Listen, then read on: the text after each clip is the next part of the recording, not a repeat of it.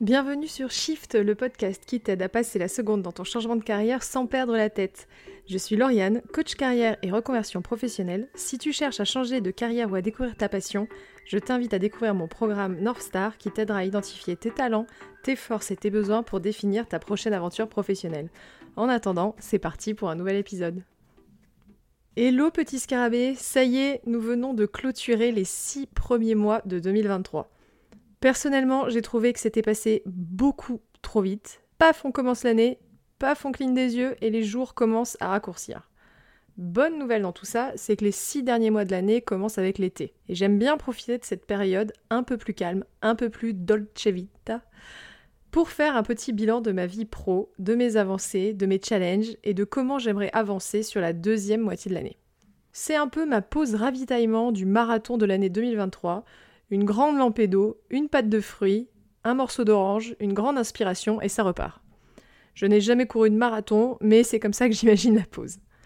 Anyway, aujourd'hui on va donc discuter un peu des raisons pour lesquelles je trouve que c'est une bonne idée de faire un bilan à mi-année de ses objectifs pro, te décrire un peu les étapes du bilan et te partager mon bilan personnel de ce début 2023. Avant de commencer, sache que je te donne accès gratuitement à mon template maison pour faire ton bilan pro de mi-année. Tu le trouveras en cliquant le lien qui est dans le descriptif de l'épisode. Idéalement, je te conseille même de mettre l'épisode sur pause, d'aller le télécharger, et comme ça on peut le faire ensemble en live. Let's go Alors, pourquoi c'est important de faire cette petite pause bilan? Il y a plusieurs raisons à cela. Déjà, parce que savoir où j'en suis et où je veux aller, ça me permet de tirer le meilleur de mon temps. Toi, où aimerais-tu être à la fin de l'année dans tes objectifs perso et pro? Qu'aimerais-tu avoir accompli? Car finalement, les prochains 180 jours de 2023 vont arriver et repartir, qu'on le veuille ou non, qu'on se bouge ou non. Donc comment peut-on faire pour en profiter au maximum? Est-ce que nos actions au quotidien auront un impact marquant, aligné avec nos envies, d'ici le 31 décembre? Deuxième raison, je trouve que c'est important, gratifiant et motivant de réaliser tout ce qu'on a déjà accompli. Je ne sais pas si tu es comme moi, mais personnellement, j'oublie parfois ce que je fais bien et même ce que je fais en règle générale. Je suis tellement la tête dans le guidon juste à essayer de gérer le quotidien que j'oublie même ce que j'ai fait la semaine dernière. Donc se poser et faire le point, ça permet de réaliser que finalement, on en fait des choses. et ça donne un petit boost de confiance en soi bien sympa. Et enfin, ce bilan de mi-année, ça permet également de clarifier ses priorités et ses intentions pour vivre son été en toute sérénité et se rebooster pour la deuxième moitié de l'année en se focalisant sur ses projets et motivations. Maintenant, le bilan en lui-même. Pour le faire, déjà avant de commencer, je te conseille de prendre le temps de te poser. Tu t'installes confortablement, ta boisson préférée avec toi, un peu de musique de fond, peu importe. En tout cas, l'objectif est de poser ton esprit et de réserver 20 à 30 minutes pour cet exercice ça va assez vite à condition d'être 100% présent le temps de le faire. Il y a trois étapes dans ce template, c'est assez simple et assez clair. La première, c'est l'évaluation de tes succès, les compétences et les connaissances que tu as développées, les retours positifs que tu as reçus, etc. L'étape 2, c'est tes challenges, tes obstacles, tes échecs, tes difficultés des six premiers mois de l'année.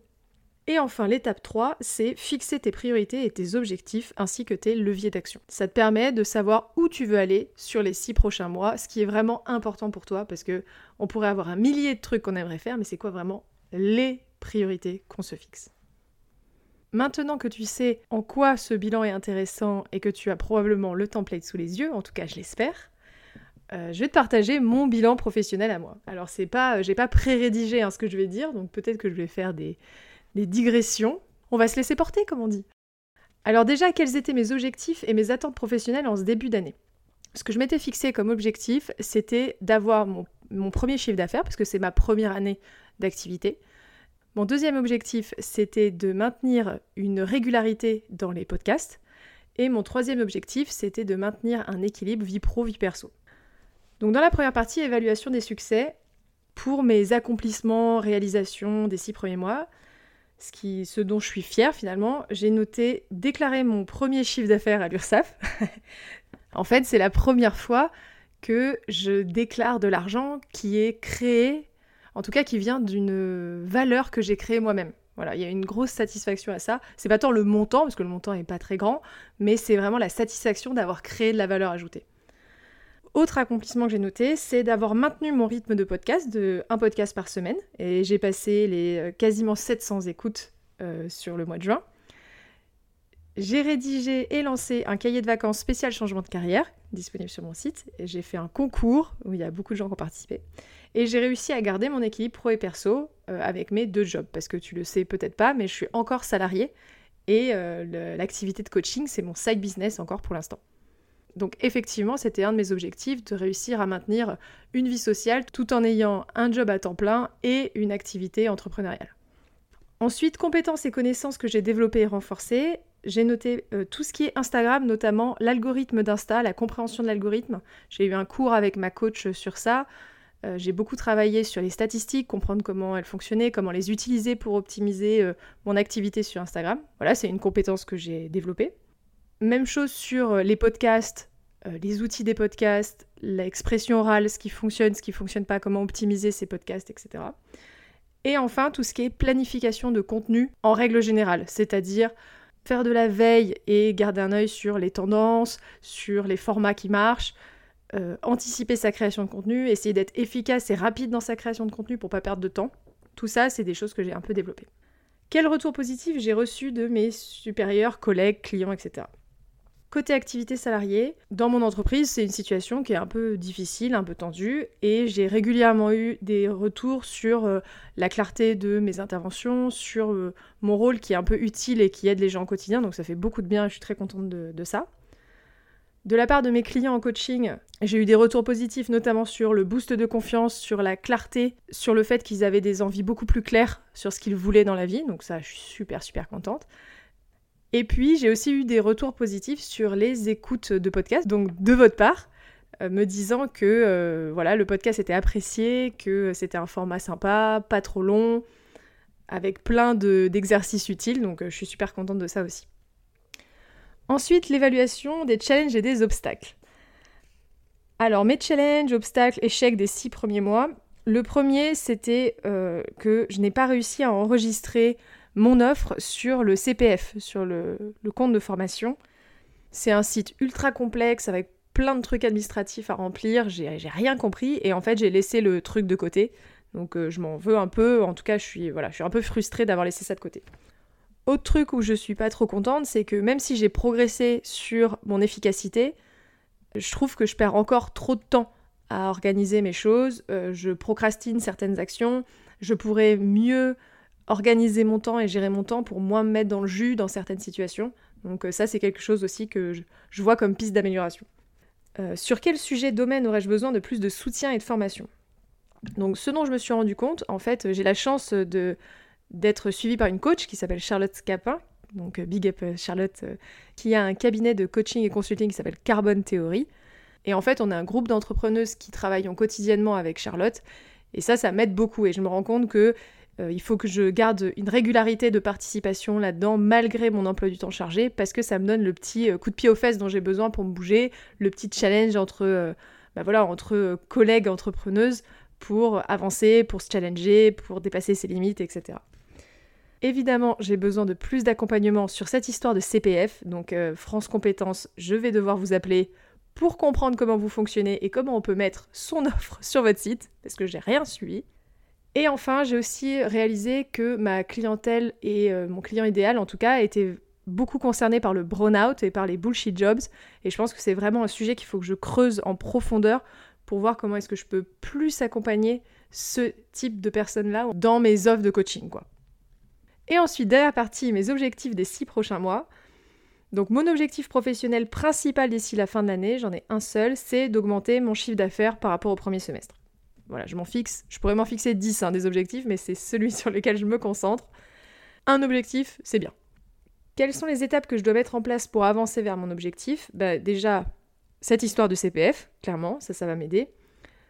Euh, j'aimerais tester aussi l'envie, l'élasticité de faire un format groupe, euh, par exemple un petit groupe de 5 à 10 personnes pour accompagner sur, euh, sur un peu trouver sa voie professionnelle, mais ensemble, avec toutes les fusions que crée l'échange et le partage d'un groupe. Et bien sûr, maintenir la fréquence et la régularité des podcasts, du contenu sur Instagram euh, pour garder en visibilité, pour rester en contact avec mon client idéal, pour développer mon audience, etc. quelles améliorations puis-je apporter à mon approche pour maximiser mon efficacité? J'ai mis optimiser mon temps de planification, essayer de faire des tâches plus euh, en bulk, c'est-à-dire par exemple avoir une matinée enregistrement de podcast, une matinée euh, rédaction de euh, contenu, une matinée filmer des réels et essayer de, voilà, de gagner du temps là-dessus.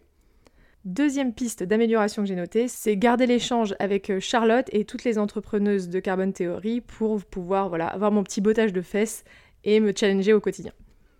Donc quelles sont les ressources et personnes sur lesquelles je peux m'appuyer? Charlotte de Carbon Theory et toutes les entrepreneuses. Mes meilleurs amis qui se reconnaîtront pour leur soutien, le challenge, euh, les feedbacks qu'ils me donnent et la motivation. La veille active sur les podcasts, les livres, les vidéos Insta, sur les tendances, les besoins, euh, ce qui se passe sur le marché de l'emploi, euh, les contenus tendances, etc. Et bien sûr France Compétences pour m'aider dans euh, cette histoire de CPF. C'est mon gros point noir, hein, vous l'avez compris. Comment est-ce que je vais mesurer ma progression et évaluer mon succès? Quelles données je vais suivre? Alors en fait, je suis déjà ça, j'ai un fichier qui s'appelle le fichier des milestones, donc c'est un peu mon suivi des succès. Mais en gros, je suis le nombre de followers, le nombre d'écoutes du podcast et évidemment le chiffre d'affaires. Et ça me permet de suivre bah voilà l'évolution au final et les grandes étapes que je passe. Par exemple, euh, les premiers 100 euh, écoutes, les premiers 1000 euros de chiffre d'affaires, etc. Voilà, je vous ai tout dit. Vous avez mon bilan pro des 6 premiers mois de l'année et mes objectifs des 6 derniers mois de l'année. J'espère que vous allez utiliser le template que je vous partage. Le lien est dans le descriptif de l'épisode et je le mettrai aussi sur mon profil Instagram, donc vous l'aurez à deux endroits. N'hésitez pas à le télécharger et à me partager quand vous l'avez rempli euh, ça me fait hyper plaisir de voir que vous l'utilisez et que ça vous est utile. C'est tout pour aujourd'hui, j'espère que cet épisode t'a plu, merci beaucoup de m'avoir écouté. Si tu as des questions, n'hésite pas à me contacter en MP sur mon Insta Lauriane Perrin Coaching ou via mon site internet. On se retrouve la semaine prochaine, passe une très belle journée.